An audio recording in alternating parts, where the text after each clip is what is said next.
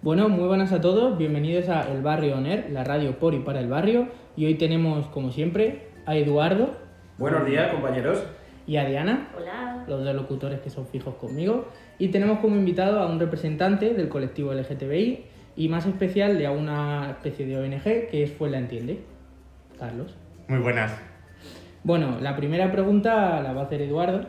Bueno, antes de nada, darle la bienvenida a Carlos y agradecerle de todo corazón que esté con nosotros en un tiempo tan difícil de moverse, para moverse, para estar en varios sitios a la vez y en un día tan importante como hoy, 25 de noviembre, Día de la Mujer, eh, Día contra... Eso es, de la no violencia de género. No sería profesora de lengua si no corrigiera. Entonces, gracias, Diana. Eh, en definitiva, gracias de todo corazón porque todo lo que estáis haciendo, la, la labor que realizáis es fundamental y que queráis compartirla con nosotros es un verdadero honor. Muchas gracias, Carlos. Gracias a vosotras y a vosotros pues, por la invitación y por haber contado un poco con, con este espacio que yo creo que es necesario dar voz a- al colectivo LGTBI y más en este tipo de espacios que son juveniles y que al final podemos llegar a más jóvenes y que conozcan y conozcan un poco el trabajo que hacemos y quería hacer un, un pequeño matiz y un apunte y es que Fue la Entiende no es una ONG, ¿vale? Ujú. Es una asociación que se creó con fines juveniles hace años y que desde 2016 eh, decidimos abrir un poco los estatutos a toda persona independientemente de su edad. Ujú, ¿vale? perfecto. Entonces, que hemos tenido ahí una pequeña evolución, pero que somos una asociación eh, y que trabajamos por y para la ciudad. Vale, es que no me salía la palabra. Por eso he dicho, perdón. Le tienes que, le tienes que perdonar, Carlos, o sea, que esté presentando un programa con su mentor, con su ídolo, aquí le pone nervioso a cualquiera, en este caso, o sea, La falsa modestia, como verás, es su punto. Bien, eh, yendo al debate nuevamente, a la entrevista, la primera pregunta, Carlos, va encaminada a ¿cuándo pasas a formar parte de Fuenla Entiende? ¿Por qué motivo? ¿Y qué labor realizas allí? A ver, eh, la verdad es que en 2010, en torno a julio del 2010, yo decido salir del armario frente a mis padres y a, los poco, a las pocas semanas me pregunta un chico que se llama Raúl Hernández, que hoy en día es el concejal de Feminismo y Diversidad, que si me gustaría formar una asociación LGTB con él y otra chica más. Y yo le dije que sí, que estábamos dispuestos a dar un poco de visibilidad al colectivo y dar un poco de, mm, no me gusta esta palabra y la voy a poner entre comillas, de normalizar un poco el colectivo, ¿vale? Entonces decidimos entre los tres crearlas y en diciembre de ese mismo año preparamos todos los estatutos y en abril del 2011 hacemos la presentación oficial de Fuenla Entiende como asociación ya reconocida por estatutos y demás y que empieza a trabajar en la ciudad. Así que creo que desde el principio hemos estado, vamos, he estado en, en la gestación y un poco en la creación de, de esta entidad. O sea, que has sido uno de los fundadores y creadores de la asociación. Qué bien. Sí. Pues sí, sí, sí. Que contemos contigo, la verdad es que es un, una gran, un, Y un lo gran punto favor. difícil que es hoy en día, también para nuestro alumnado, ese reconocimiento del yo soy. Yo soy frente a la sexualidad, a la política, a, a- a muchas cosas, ¿no? El reconocimiento y el trabajo que tenemos con eso. A ver, yo reconozco que a pesar de que yo sabía que era LGTB desde, bueno, que era, que era gay desde primero de la ESO, porque ya te vas dando cuenta de todo, yo hasta segundo de bachillerato, hasta principio de segundo de bachillerato, yo no decidí salir del armario frente a mis compañeros ni frente a mis padres. Yo al final eh, tenía miedo del rechazo que podía generar dentro del propio instituto, entonces eh, hay que normalizarlo mucho más porque mm, tenemos miedo de abrirnos por el ataque que te pueden hacer otras personas por no entenderlo. Porque parece ser que en cuanto dices soy gay, soy lesbiana o soy bisexual, te gusta tu mejor amigo o te gusta tu mejor amiga y no es así. ¿vale? No nos gusta a todo el mundo a pesar de que puedan gustar, o sea, de que nos guste la gente de nuestro mismo sexo. Falta mucha campaña contra clichés y estereotipos. Exacto. Mucha, mucha campaña por nuestra parte, por mm, cualquier eh, actor social que, que- que se vea reflejado en, en esta situación. Hemos estado visualizando la página web de Fuenla Entiende. Os recomiendo que le echéis un vistazo porque tenéis un montón de información, un montón de ayuda e información útil, ¿vale? Información útil sobre todas las campañas que estén realizando. Yo me he fijado en, en una campaña que además me comentó mi compañero Miguel, que es que es eh, eh, para Fuenla Entiende un hombre de los pies a la cabeza. Iniciasteis una, una campaña maravillosa desde mi punto de vista que nos gustaría que nos explicaras en, en detalle.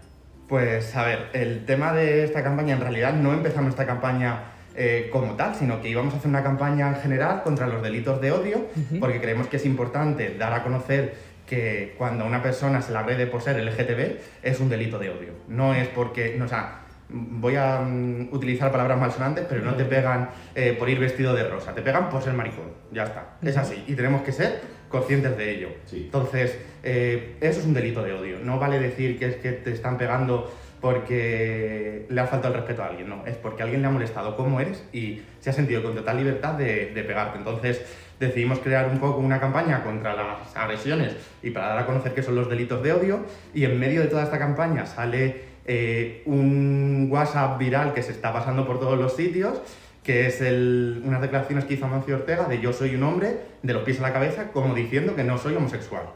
¿Vale? Creemos, y aquí sí que tenemos que introducir eh, un concepto que es la masculinidad, no afecta para ser LGTB. Hay hombres que pueden ser muy masculinos y que les gusten los hombres, y puede haber hombres que son muy femeninos y que están con mujeres y son heterosexuales. ¿Vale? Esto yo creo que teníamos que también eh, hablarlo, porque muchas veces cuando hablamos de relaciones eh, homosexuales es como, ¿es más macho el que da que el que recibe o es más macho uno de los dos? Los estereotipos los tenemos ahí. Entonces, teníamos que hacer una, una, campaña y justamente en medio de todo este revuelo de que nuestra campaña estaba circulando por los institutos de la ciudad y demás, sale esto. Y decidimos hacer una nota de prensa. Uh -huh. Entonces, también hablar un poco de eso, porque porque al final cuando te pones, nos metimos a hacer el test, o sea, nosotros nos metimos para ver qué se preguntaba. Y por ejemplo se preguntan qué tipo de bebida alcohólica tomas. Si tomas whisky eres muy hombre y si tomas agua eres muy mariquita. O sea, ¿por qué una persona que no le guste el alcohol tiene que ser más mariquita que otra que sí? O sea, son conceptos que es que no tienen ni pies ni cabeza y que seguimos luchando día a día contra este tipo de, de clichés, sí. Sí, de clichés, estereotipos, de, de, como queramos llamarlo. Los, co los, cócteles con sombrillita.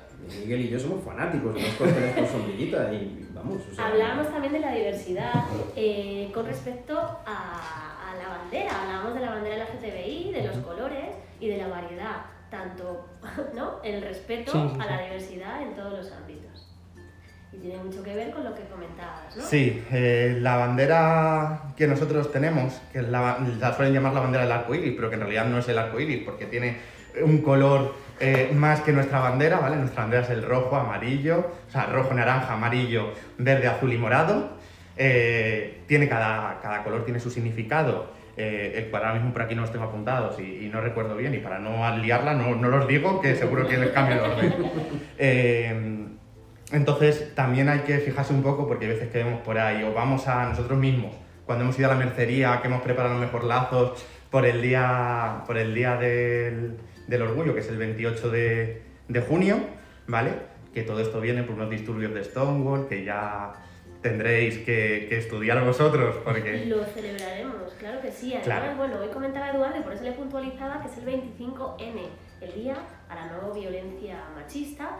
Hemos estado hablando también en las aulas de una violencia en general y el bullying era una de ellas, como tú también comentabas, ¿no? Eh, y también una de las alumnas, me gustaría que escucharais un pequeño fragmento de eh, un texto que he hecho hoy por, bueno, Día Morado. A ver si lo encuentro. Ah, no lo encuentro. Lo encontraré.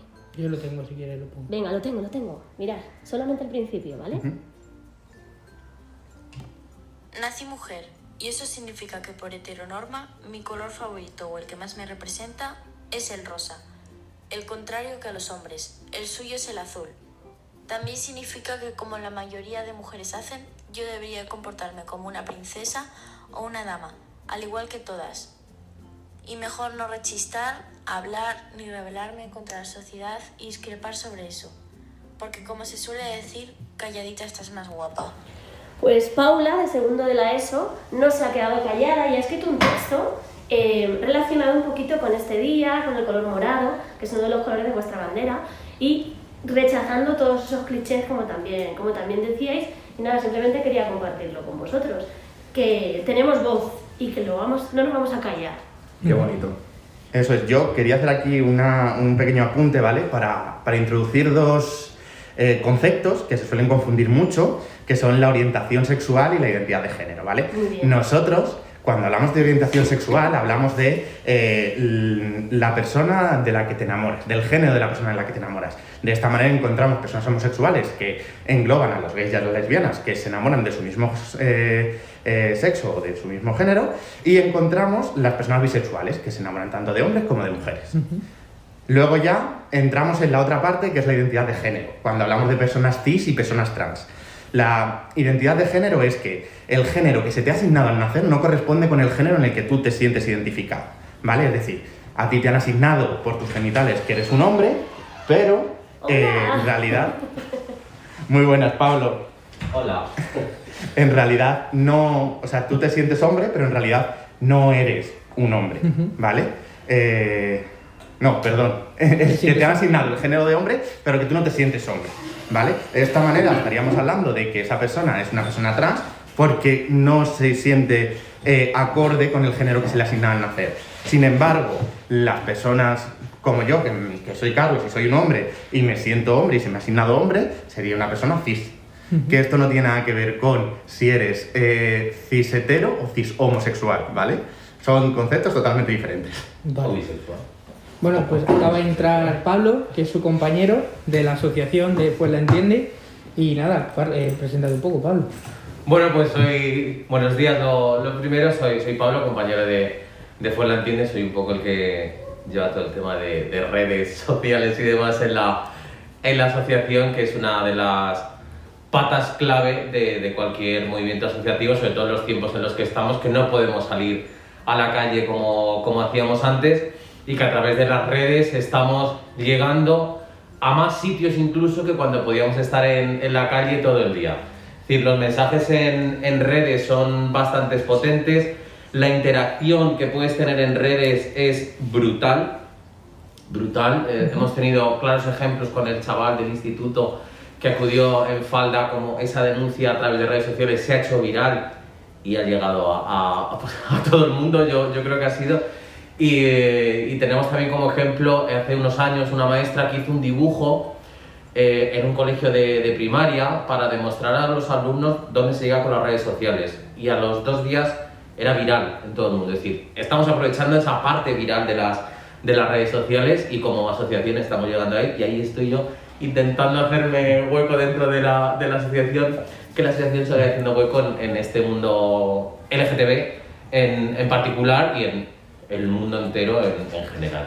Que conste que tengo que decir que yo soy partidario de que los hombres llevemos falda. De hecho, el día de cuando teníamos que hacer nuestra graduación en, en cuarto de la ESO, por temas de COVID no se pudo hacer, pero yo iba a ir con falda escocesa a la graduación y me tocaba presentarla. O sea que yo soy partidario. La verdad que es comodísima, porque el Sí, otro sí, sí, día, no, no, lo tengo con lo del el instituto, el Dionisio Aguado de aquí de, de Fuenlabrada, cuando hicieron lo del, lo del baile, que me preparé el baile y me puse falda, dije, ojo, esto es comodísimo. Y oye, que tenemos también unas piernas chulísimas De eso lucir, ¿eh? nada, me parece horroroso. Me pido un pantalón. Pero, pero ya, lo, ya lo vimos en el primer programa, Miguel, acuérdate, falda, eh, rayas, cuadros no, ¿eh? Exacto, ¿Vale? exacto, Con- exacto. O lisa o, o, No, no, o- esta era raya. de, esta era de cuero escocesa. De acuerdo, bien, bien, Bien. Miguel, bien. Bueno, eh, hablando de la viralidad, hablando de los clichés, estábamos hablando antes con Carlos de cuáles son los estereotipos contra los que hay que hacer pedagogía, también por nuestra parte como docentes, como miembros activos de la sociedad. Queríamos tratar otro punto de la entrevista que es el límite del humor. El límite- ¿Dónde está el límite? Hablamos de los micromachismos, hablamos de chistes machistas, ah, hablamos de que ese es el límite, o sea, tolerancia cero. ¿Cuál es el límite? Carlos, Pablo, eh, la situación, la evolución que vosotros habéis visto desde que salisteis del armario, empezasteis a militar en este tipo de asociaciones, eh, colectivos, etcétera, ¿cómo habéis visto que evoluciona la sociedad? Mucho, poco, lamentablemente nada, decidnos. Pues, a ver, ¿dónde está el límite del humor? Yo creo que deja de ser humor cuando a otra persona, a la persona afectada no le hace ni pizca de gracia. Efectivamente. O sea, a partir de. Hasta que llegas a ese momento, es humor. Pero también tenemos que aprender a reírnos de nosotros mismos y de nosotras mismas. Eso es súper importante. Es decir, no podemos estar siempre a la defensiva, a la crispación, a no sé qué. O sea, no. Tenemos que aprender a reírnos de nosotros mismos, de nuestras virtudes y de nuestros defectos. O sea, yo soy una persona que me río mucho de mí misma. Sí, sí. Entonces, si hacen una broma de mí, pues chico, pues, pues es una broma de mí. eh, Sí. ¿Sabes? Entonces, eh, ¿dónde está el humor? El límite del humor, el límite del no humor. Pues eso, cuando la otra persona se pueda sentir ofendida. Eso es para mí. Yo traigo a colación un tema que hoy en día lo tenemos aquí eh, sobre la mesa y que está además en televisión, que es eh, el caso de Masterchef, ¿vale? Está, está Florentino Fernández haciendo un, un personaje eh, con mucha pluma y que es eh, Flowsy o algo así, Flowsy, Flowsy. que, que no para de querer besar a mm, Pepe y que quiere hacer también un poco pues parodia de Josie. Entonces aquí nosotros mismos, dentro del colectivo y en las redes sociales, nos hemos, nos hemos encontrado dos movimientos. Uno que es que les hace mucha gracia porque dan visibilidad al colectivo y que no parece que esté haciendo una ofensa, y otras personas que sí consideran que están ridiculizando y haciendo una ofensa por la cantidad de pluma que tiene ese personaje. Entonces, aquí también estamos un poco mm, desde los dos puntos de vista. Cada uno que, que toma y que sea partidario de la idea que más... De que le mole. Eso es. O sea, al final yo creo que ser gay no implica tener pluma y viceversa. Claro. Y también es una realidad que hay gays con pluma. O sea, claro, es que también es como intentamos tapar la pluma o, o potenciar la, la pluma. Pues Yo- es que al final, como dice Carlos, quédate en el lado, en el lado que que quieras. Puede ser ofensivo, no puede ser ofensivo, según las gafas que lleves puestas en ese momento y como tú te sientas aludido. Se trata de buscar el equilibrio en definitiva entre la broma, el saber estar, etc. Yo siempre he tenido una frase que la verdad me la dijo mi madre y desde entonces siempre la he llevado a cabo y es, una sociedad es tan sana culturalmente hablando, a más cosas sea capaz de reírse, de más temas sea capaz de reírse. Viene a ser algo así como, si te ríes de algo es porque no te afecta o lo tienes superado o directamente sabes cómo eres y hasta te ríes de tus propios defectos o de tus propias virtudes. Yo soy un desastre, en los estudios he sido un desastre, Eduardo se mete conmigo por eso y yo me río porque, coño, es verdad, o sea, soy un desastre en ese sentido. Y cuando me dicen algo bueno y se meten con algo bueno como si fuese algo malo, pero es desde un punto de vista que a mí no me afecta, pues también me río. Y ahí es un poco los límites del humor y donde no. Que Me que- declaro desde aquí fan de tu madre.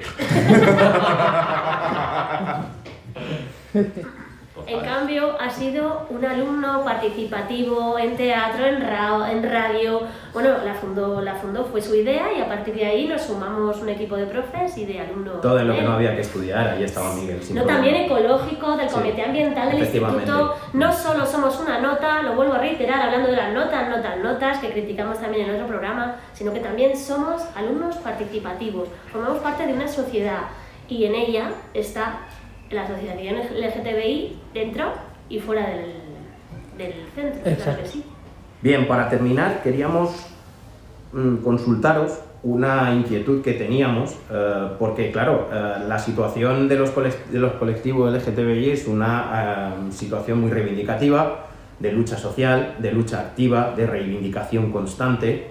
Vuestro papel en la sociedad, en determinados contextos políticos, eh, se utiliza para mm, cogeros de caladero de votos. Sí. Claro. eh, ¿Cuál es vuestra opinión al respecto? Eh, ¿Cuál es vuestro sentimiento sobre... mm, solo o sea, no se acuerdan los políticos de Santa Bárbara cuando truena, eh, etcétera, etcétera?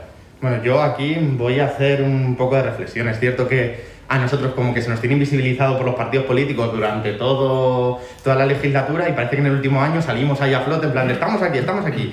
Nosotros al final, eh, como fue la entiende lo que hacemos como una entidad federada que está dentro de FELGTB, que es la Federación Estatal de Lesbianas, Gays, Transexuales y Bisexuales, eh, pues trabajamos un poco con ellos y cuando llegan las elecciones, eh, al final lo que hacemos es que tenemos un, un dossier de reivindicaciones que hacemos. ¿sabes? Son reivindicaciones muy simples, son reivindicaciones eh, asequibles por cualquier tipo de ayuntamiento de- o de gobierno que haya, ¿vale? Y a nivel local, a nivel ya estatal es otro tema porque hablamos ya de leyes y demás.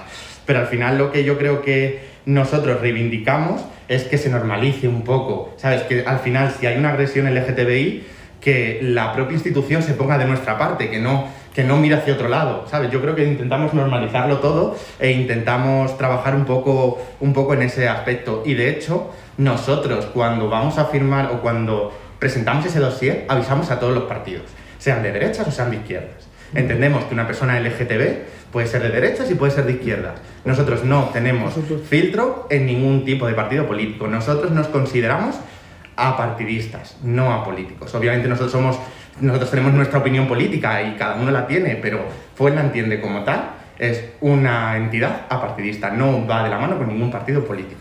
¿Vale? Simplemente que es cierto que tú al final te posicionas por el partido político que, Que tú se- consideres, y efectivamente. que, se, y que se compromete a firmar eso. Nosotros aquí en Fuenlabrada, por ejemplo, cuando lo hemos presentado a ciertos partidos políticos no nos han hecho ni caso, y sin embargo, por ejemplo, el PSOE, que es aquí el que, el que gobierna, sí que se ha comprometido con eso. Y vemos que el PSOE aquí, por ejemplo, en la policía, tiene un equipo de diversidad para el tema de delitos de odio. O sea, al final, son pequeñas cosas que hace el municipio, pero que para nosotros son muchas. ¿Vale? Porque al final, cuando tienes un problema, sabes que es un delito de odio y vas directamente a ellos. Y ese, ese equipo de diversidad de la policía es el que te asesora y el que te puede decir cómo hay que hacer y qué pasos tienes que seguir para poner una denuncia. ¿Vale? Cosas que en otros sitios no se hacen. Pues en esta época de crispación política, social, eh, nos quedamos con este mensaje, este mensaje de que, el mensaje de que vuestra actividad, vuestro mensaje, valga la redundancia, sea transversal para cualquier tipo de persona. Y una vez más, eh, agradeceros la, la presencia aquí en esta nuestra humilde, humildísima radio, ¿de acuerdo? Eh, cuyo presupuesto, bueno, pues cabe aquí, en este frasquito que estoy sosteniendo y que no veis nadie. Sí, me de acabo de, hecho- dar cuenta, ¿vale? De hecho, he de confesar que sois los primeros invitados que nos traéis algo, o sea que también os doy las gracias porque sois los primeros que nos traen algo. Bueno, tenemos, tenemos un regalo, me, me he sentido como Luis del Olmo, o sea, es impresionante. bueno, Nueva Zelanda me trajo a mí un llavero que lo tengo todavía guardado. sí, no, pero eh, eso a ti, que eras el presentador. yo- Hablamos de de geles hidroalcohólicos en las que, bueno, pues se le protege contra el virus y ante el odio. Actúa, no solamente en los geles, sino también en la puerta de los colegios. Tenemos ese mensaje, o sea que enhorabuena por la divulgación en redes, por estar aquí y por caminar ese mensaje hacia también la visibilidad en los colegios y en los institutos. Para terminar, podéis encontrar a Fuenla Entiende en el espacio asociativo El Punto, en Avenida de las Provincias número 15, esquina con calle de Santoña, también en redes, en Twitter, Facebook, etc. Eh, Pablo, Carlos, muchísimas gracias. Ha sido un verdadero honor. Y ahora os invitamos a que mm, nos, os quedéis con nosotros a presentar las secciones que nuestros alumnos nos han mandado con mucha ilusión y que veáis un poco cómo funciona nuestra, nuestra radio. Fenomenal, muchas gracias. Gracias a vosotros. Gracias. Bueno, compañeros, pues hoy nuestras secciones vienen bastante cargadas. Eh, parece que nuestros alumnos están eh, por fin justificando el sueldo que les pagamos, que es nada, ¿vale? Exacto. Empezamos con eh, la primera sección, que es Celia, que nos recomienda las siguientes lecturas. Atentos porque son interesantes.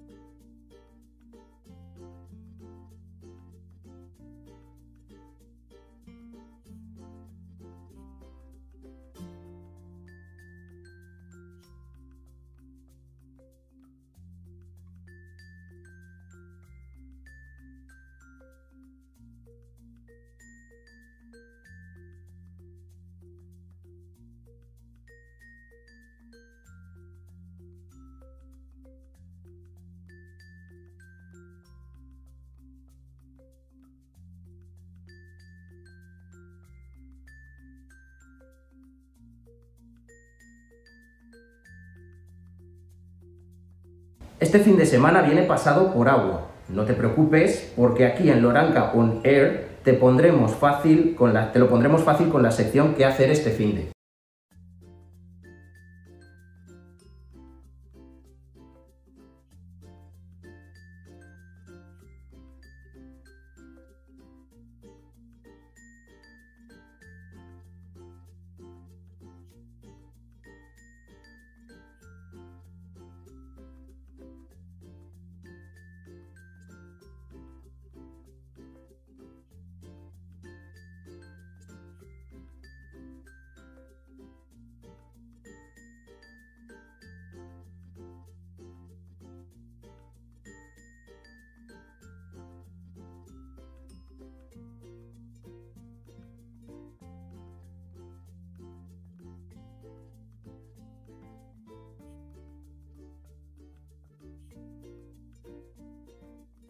También nuestra compi Nerea nos va a hablar de una app que lo lleva rompiendo bastante tiempo, la tenemos hasta en la sopa.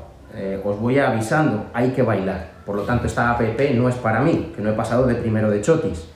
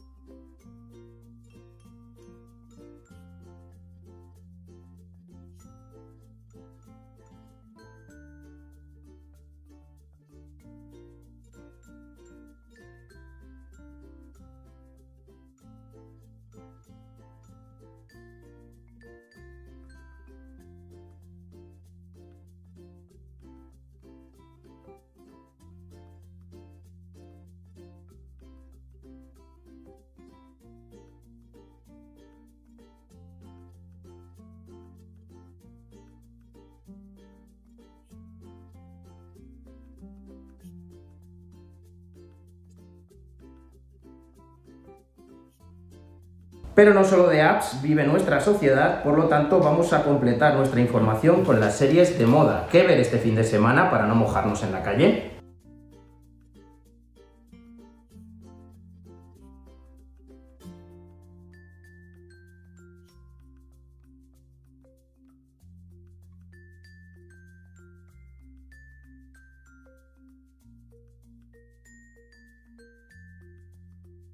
También tenemos que mandar un mensaje a toda la población eh, joven, a todos nuestros alumnos, sobre las medidas del COVID-19 que hay que tomar en este centro. Recordad, distancia social, lavado de manos y mascarilla. Eso es aplicable a este centro y a la calle también, porque estoy un poco ya cansado de ver un montón de gente en la calle que va con la mascarilla abajo. No te enfades, Miguel, no te enfades. Y en esta ocasión, además, es un mensaje eh, que dice que no solamente el adolescente incumple esto, y es escuchar la voz del adolescente que lo hace bien. Sí, sí, sí.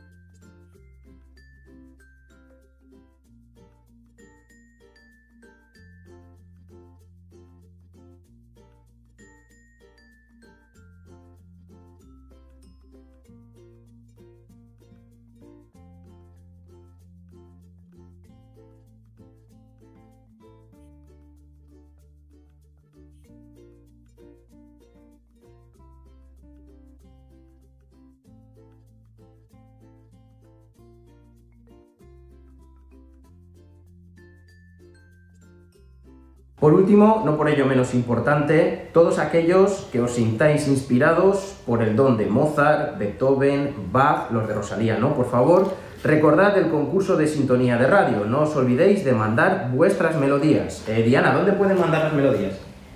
Pues no lo sé, me habéis pillado. Realmente es el departamento de música el que acoge Yo no me puedo encargar de todo, Miguel. Mira, Eduardo, con lo bien que lo has hecho hoy, que no has repetido E ni una vez. Estaba pendiente. Muy bien, locutor. Te lo has currado. Ese hilo de las secciones. Yo así no puedo trabajar. ¡Hasta genial! Muchas gracias, chicos. Muchas gracias, chicos. Nos, nos escuchamos la semana que viene. Un placer, chicos, y de nuevo muchas gracias por haber estado aquí, Pablo, eh, Carlos, y nada, nos vemos la semana que viene. Buenos días, queridos alumnos. Desde el Departamento de Música os invitamos a que participéis en el concurso para crear una sintonía para la radio Loranca On Air. Ya sabéis, leed las bases que os las hemos publicado en vuestros respectivos classrooms para que podáis participar. Hay recompensas muy suculentas. Leedlas, animaos y participad. Tenéis hasta el 4 de diciembre. ¡Ánimo!